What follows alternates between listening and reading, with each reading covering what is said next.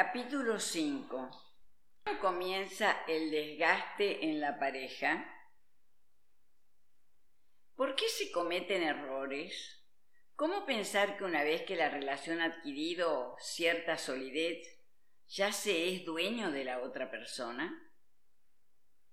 ¿Por qué el hombre se aburre de la mujer cuando ésta comienza a ponerse reiterativa y la vida en el hogar se convierte en un infierno? ¿Por qué la mujer se aburre del hombre cuando éste la mira como el reemplazo de su madre, la niñera de sus hijos, la cocinera, la lavandera, el ama de llaves, la quiere dispuesta en la cama y además trayendo dinero al hogar? ¿Por qué al conocerse se muestran falsos comportamientos como tolerancia excesiva y verdades a medias? ¿Por qué al principio de la relación nos preocupamos por mostrarnos bellos, interesados y adecuados, escondiendo los aspectos no tan agradables de nosotros? ¿Por qué cuando hay problemas ninguno quiere dar el brazo a torcer, no están dispuestos a negociar y se enfrentan en discusiones? ¿Por qué a las parejas les da miedo desinhibirse en la intimidad, expresar lo que les gusta por temor a lo que piense el otro? ¿Por qué se frustran sexualmente y a menudo prefieren cumplir sus deseos y fantasías sexuales con terceras personas? ¿Por qué no se respetan los espacios ni la individualidad profesional y personal del otro? ¿Por qué las parejas se apegan y en su inseguridad sufren y hacen sufrir al otro con sus celos? ¿Por qué se dejan de expresar las cosas que gustan del otro, asumiendo que ya lo saben? ¿Por qué se cree en el mito de que la otra persona viene a nuestra vida a hacernos felices y que todo será un jardín de rosas, cuando lo cierto es que en toda relación hay desavenencias y disgustos? ¿Por qué se asume que la pareja tiene que sentir y actuar como el otro, robándole su propia personalidad? ¿Por qué se tienen tantas carencias afectivas que se cree que al llegar la media naranja ésta las va a sufrir. ¿Por qué se daña la comunicación y cada vez que se expresa algo es para ofender y hacer sentir culpable al otro? ¿Las parejas se vuelven irrespetuosas con las palabras y sus actos? ¿Por qué si hay infidelidad es muy difícil que el otro pueda aceptarla? ¿Por qué las parejas cuando se vuelven posesivas impiden que el otro mantenga relaciones con amigos y familiares para dominar al otro de manera dañina? ¿Por qué la pareja se convierte en una proveedora de bienes y servicios y dejan en segundo plano lo verdaderamente importante, el amor que los unió? ¿Por qué las parejas pierden sensualidad al descubrir sus cuerpos desnudos en la cotidianeidad, tener conductas de mal gusto, dejar de coquetear como lo hacían en el noviazgo? La mujer empieza a sentir apatía al hacer el amor y el hombre se siente rechazado y ninguno de los dos habla sobre el tema? ¿Por qué en algunas ocasiones la mujer empieza a sentir esta apatía cuando comienza a sentirse disconforme con los cambios de su cuerpo o porque siente que él no la incentiva y cuando él quiere sexo la toma de sorpresa haciéndola sentir como un objeto? ¿Por qué se da rienda suelta a la cólera y se dicen palabras que hieren, dejando una huella imborrable en el corazón del otro? ¿Por qué la pareja asume que los problemas son síntomas de que la relación va mal y no hay camino de retorno, sin entender que las desavenencias son las señales que ofrecen la oportunidad para comunicarse, negociar, cambiar y volver la relación más fuerte?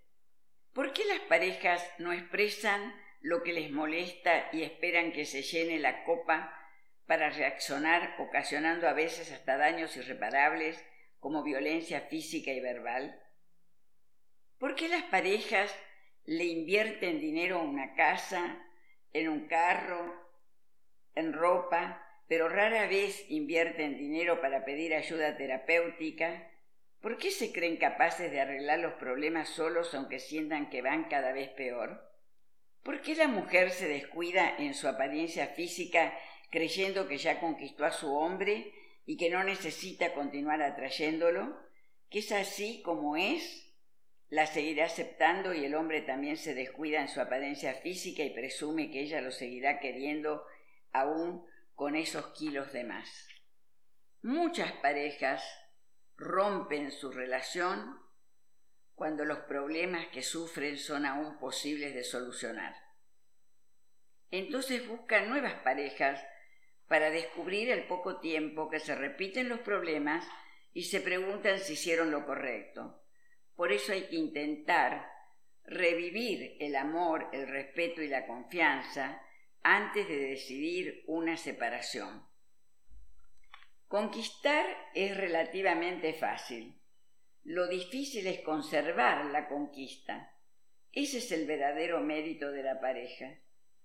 Llegar a la vejez con una buena pareja no es cuestión de suerte, es cuestión de elegir a alguien con quien nos agrade conversar, comunicarnos, negociar, ser más observadores de los deseos y emociones del otro, de ponerle un poco de corazón y otro poco de razón a la etapa del enamoramiento, para que cuando ésta termine quede el verdadero amor, el real, que puede perdurar.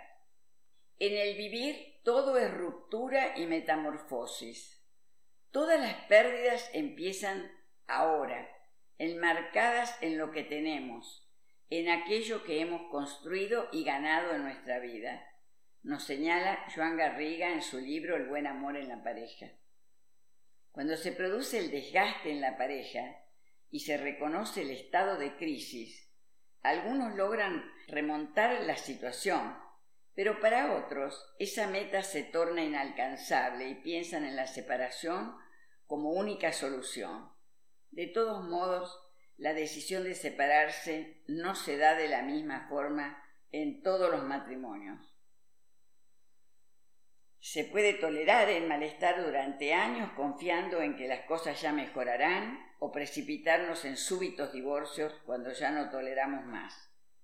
Hay quienes intentan infructuosamente en la terapia de pareja, otros deciden pedirle a un amigo que influya en la decisión de su cónyuge, quien ha resuelto irse o se empecina en quedarse. Idas y vueltas, momentos de un proceso para el cual no existen fórmulas ni reglas fijas. Uno se separa como puede y no como quisiera, nos dice José durante su trabajo grupal se ponen en marcha muchas emociones y vivencias, algunas agradables como liberación, esperanza de un futuro mejor, otras como miedo, culpa, enojo, desestructuración, vergüenza, sensación de fracaso, dolor. Se siente fracaso por haber perdido al otro y todas las ilusiones puestas en el vínculo. Inseguridad por dejarlo conocido y enfrentarse a una nueva situación llena de indefiniciones.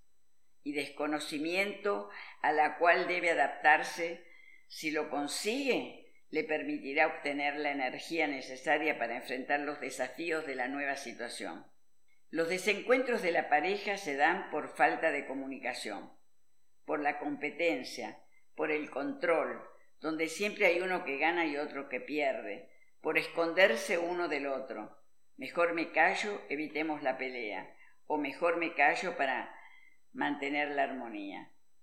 La competencia causa agotamiento. ¿Quién impone su criterio? ¿Quién se somete a quién? ¿Quién se resigna a quién? ¿Quién es más fuerte? ¿Quién quiere más a los hijos? ¿Quién es más sacrificado? Otra forma de competencia es marcar las diferencias. Yo soy mejor que tú. Yo aporto más dinero. Yo trabajo más. Esto lleva al maltrato, a la descalificación, a la lucha de poder. Es importante concebir a la violencia doméstica o intrafamiliar como un problema de control social de un grupo sobre otro, generalmente de hombres sobre mujeres aunque no es de olvidar la inversa. En los talleres que dirijo se realiza una dramatización sobre los vínculos familiares, en ellos participan hombres y mujeres, y se observa que siempre, no hubo nunca excepciones, aparece que el hombre está para ser atendido, se lo trata como un rey, toda la familia está a su servicio, algunas veces por temor a la autoridad que se le asigna como padre, otras por miedo a su poder, ellos son los que dan permiso y castigo. También es necesario observar que con frecuencia encontramos mujeres que necesitan servir y satisfacer todas las necesidades del otro, aún sacrificando las propias y tolerando frustraciones, convencidas de que ese es su rol. Cada hombre desde muy pequeño es entrenado a ser hombre, dueño, jefe, padre, y esto lo lleva a desconectarse de sus sentimientos y brindar una imagen exterior de superioridad. Esta actitud a menudo se conoce como machismo. En la separación se ve claramente la influencia de estos roles. Los hijos son de la madre y los padres son los proveedores. Cuando hay control, desigualdad y competencia, estamos frente a un violento que quiere imponer su punto de vista sobre el otro y exige que siempre acepten su forma de pensar y el otro, por los mandatos como por ejemplo el casamiento para toda la vida, acepta todo con sumisión. La necesidad de controlar es uno de los ejes de la violencia familiar. Si se pierde el control, siente atacada su autoridad y entonces recurre a la violencia. La lucha de poder destruye a la pareja.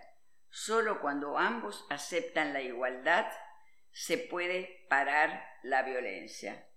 Los problemas van creciendo, pelean, esgrime el derecho a, a imponer, el otro se defiende, ambos vuelven a sufrir por las heridas de la infancia, que empiezan a abrirse como consecuencia de que estas peleas los retrotraen a vivencias pasadas. Y entonces reaccionan con un exabrupto, gritando todo aquello que callaron de niños.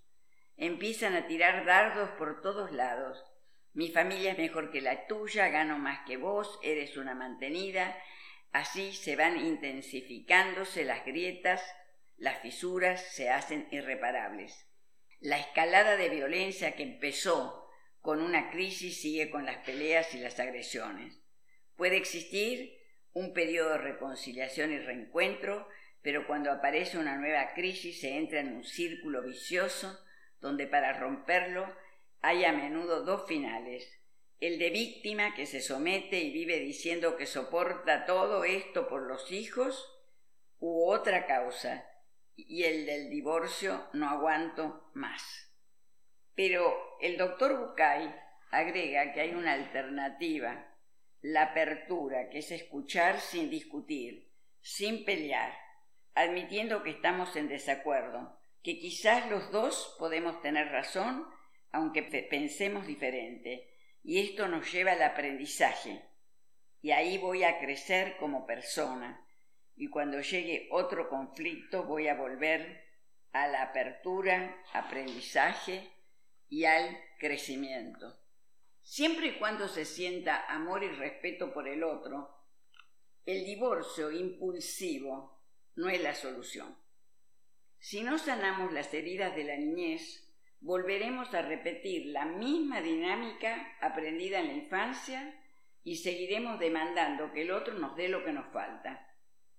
La competencia causa agotamiento. ¿Quién impone su criterio? ¿Quién se somete a quién? ¿Quién se resigna a quién? ¿Quién es más fuerte? ¿Quién quiere más a los hijos? ¿Quién es más sacrificado? Siempre y cuando se sienta amor y respeto por el otro, el divorcio impulsivo no es la solución. Si no sanamos las heridas de la niñez, Volveremos a repetir la misma dinámica aprendida en la infancia y seguiremos demandando que el otro nos dé lo que nos falta. Para crecer hay que comenzar por escuchar al otro, no comenzar con la discusión y tratar de ganar, escuchar y ver primero qué información no tengo. El escritor Albert Camus nos dice, no camines por delante de mí, puede que no te siga. No camines detrás de mí, puede que no te guíe. Camina junto a mí y sé mi amigo. Esta frase tan significativa la analiza Joan Garriga y le agrega, no camines por encima de mí, puede que te pierda de vista, y tampoco por debajo de mí podría pisarte. Caminemos juntos, lado a lado. Esto es igualdad. Si hay igualdad, no hay competencia ni sometidos ni poderosos. Entonces la pareja se convierte en lugar ideal para el crecimiento, pues comenzamos a vivir en el mundo adulto. Hay muchas parejas que no pueden separarse de sus padres. Llaman todos los días a la mamá para pedirle opiniones o contarle sus problemas. No se independizan de ellos manteniendo la dependencia padres-hijos. Los fines de semana, la casa de los padres es el lugar obligado de reencuentro sacrificando las posibilidades de estar juntos ellos dos. Si no hay confianza mutua, la pareja corre serios peligros de subsistir, pues con la desconfianza empieza el miedo, las tensiones, las suposiciones, aparecen los fantasmas que llevan a escuchas telefónicas, espiar en el correo del otro, revisar los bolsillos, creando una situación enfermiza y desgarradora. Confiar es una condición imprescindible para construir una pareja, y la falta de esta nos lleva a la ruptura. Si yo no te creo, poco vale la relación. Lo que destruye la confianza es el control. Hay que renunciar al control. Confianza es correr riesgos, sentir que el otro me respeta, que hay responsabilidad y comunicación entre ambos. Pero si no te digo y espero que adivines lo que pienso, si no entiendo lo que dices, si no te muestro lo que me pasa, si no me dices lo que quieres, si exigimos en vez de pedir, ¿cómo podemos encontrarnos? Exigir no es pedir. Si pido, el otro puede decir sí o no. Si exigimos, no acepto el no como respuesta. Manipular no es pedir, es hacer que el otro haga lo que yo quiero. Ignorarte no es pedir, y que el otro adivine lo que yo quiero es imposible. Pedir es la base de los vínculos. Ahí se ve qué tipo de comunicación hay en la pareja. Pues si no puedo decirte la verdad de lo que necesito y siento que no me escuchás y lo que puedes darme no me lo das, el vínculo está dañado. Pero, ¿qué pasa cuando me doy cuenta de que el otro no tiene para darme lo que yo necesito? ¿Qué debo hacer? ¿Aceptarlo? ¿Resignarme? ¿Quedarme a su lado o separarme? ¿Por qué siento que lo amo igual? ¿Sacrificar lo mío? El amor no es sacrificio. Es un espacio para caminar juntos aunque en el camino pueda haber piedras y momentos de dolor pero se debe tener claro que ya no somos los niños indefensos de entonces y que nosotros hoy podemos comunicarnos, hablar sobre los temas que nos preocupan, poner límites si hay abusos, violencia o traición. No podemos vivir controlándonos, esto no es amor. Si por todo esto llegamos a la ruptura, esto pone a prueba nuestra autoestima y debemos sanar nuestras heridas, no victimizarnos, asumir que es posible afrontar retos emocionales, aceptar que no podemos seguir sufriendo y postergando nuestros proyectos, que todo lo que creímos que era posible cambiar del otro es falso. Nadie puede cambiar al otro si él no quiere. Cuando tenemos un niño herido es difícil negociar, pues los niños generalmente no negocian ni manejan conflictos. Por eso reitero la importancia de sanar nuestras heridas de la infancia para poder vivir en pareja. Sanar nuestro niño nos permite fortalecer nuestra autoestima, que es la base para sostener una relación de pareja. Cuando se da la ruptura, más se resiente la autoestima se vive esta situación como un fracaso de todos los votos hechos al comienzo de la relación. Tener pareja requiere dejar de ser hijo, lograr desarrollarnos para tomar decisiones, ser consciente de mis deseos y obligaciones, saber poner límites, manejar los conflictos cotidianos, negociarlos y ser auténticos con nosotros mismos. Si sanamos nuestras heridas, podríamos decirle a nuestra pareja, te quiero mucho, te elijo, pero sin ti también puedo vivir. El amor es intercambio, el amor se da y vuelve, el amor se construye de a dos, el amor es crecimiento si ninguno renuncia a buscarlo. Nuestra capacidad de valorarnos a nosotros mismos se pone a prueba cuando vivimos el fracaso de nuestra relación y el otro nos dice que no quiere continuar el vínculo. Reinventarse es nuestra tarea ahora.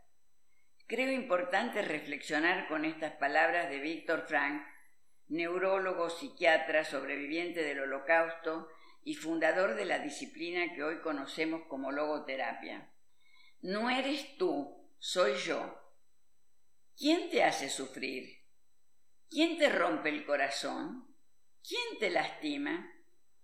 ¿Quién te roba la felicidad o te quita la tranquilidad? ¿Quién controla tu vida? ¿Tus padres? ¿Tu pareja? ¿Tu suegra? ¿Tu jefe? Podrías armar toda una lista de sospechosos o culpables. Probablemente sea lo más fácil. Pero no necesitas buscar nombres.